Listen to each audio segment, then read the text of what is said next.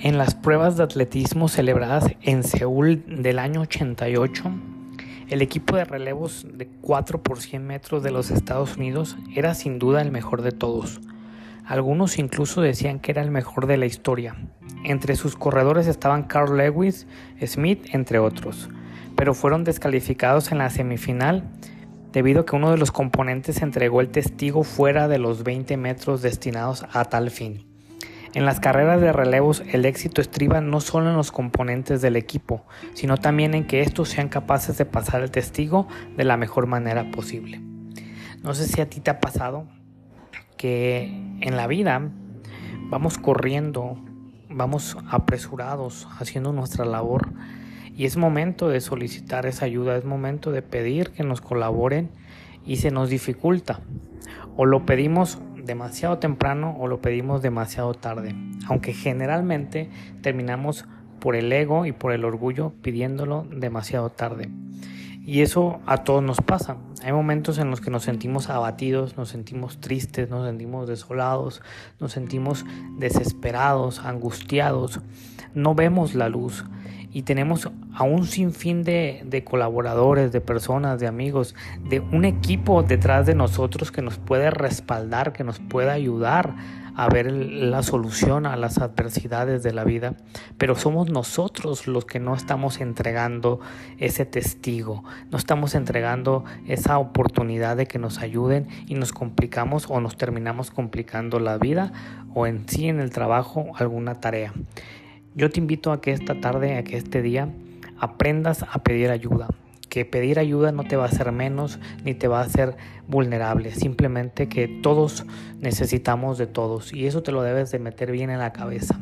En, en algún punto de nuestra vida vamos a necesitar y vamos a requerir que nos echen la mano, que nos colaboren con lo que estamos haciendo. Y es ahí donde debemos de, de, aceptar y entregar el testigo a tiempo, no antes, no después, sino que en el momento justo, cuando se tiene que pedir la ayuda, se tiene que hacer lo correcto, que es entregar el testigo a esa persona que está cerca de ti, que puede ser un amigo, puede ser un colaborador, puede ser un conocido, puede ser un compañero, lo que tú creas que sea necesario, está en tus posibilidades, puedes hacerlo, adelante, pídela.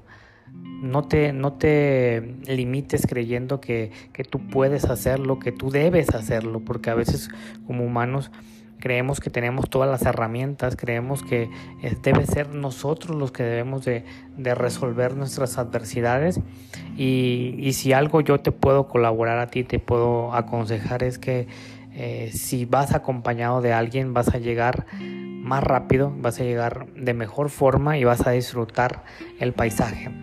Por eso la Biblia dice que dos son mejor que uno.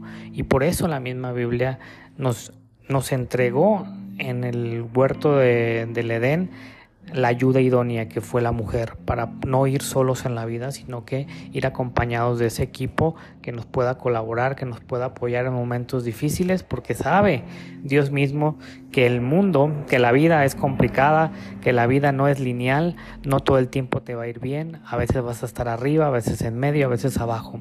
Y es por eso que nos pide que estemos acompañados de la ayuda idónea. Por eso te dice que dos son mejor que uno. No te avergüences de pedir consejo, no te avergüences de pedir ayuda, de solicitarla. Si es que así lo necesitas, pídela a tiempo y vas a ver cómo todo se va a ir aclarando, tu vida se va a ir resolviendo más fácil y vas a empezar a trabajar en equipo. No estás solo, no te compliques la vida. No estás sola, no te compliques la vida. Te mando un fuerte abrazo, amigo, amiga, que me escuchas, que te das el tiempo de, de atender este llamado te hago el mismo, la misma solicitud. No dejes de compartir esta píldora porque puede ayudar a personas que estén atravesando por alguna circunstancia en su vida y puedan sanar o puedan liberarse. Te mando un fuerte abrazo, nos vemos mañana.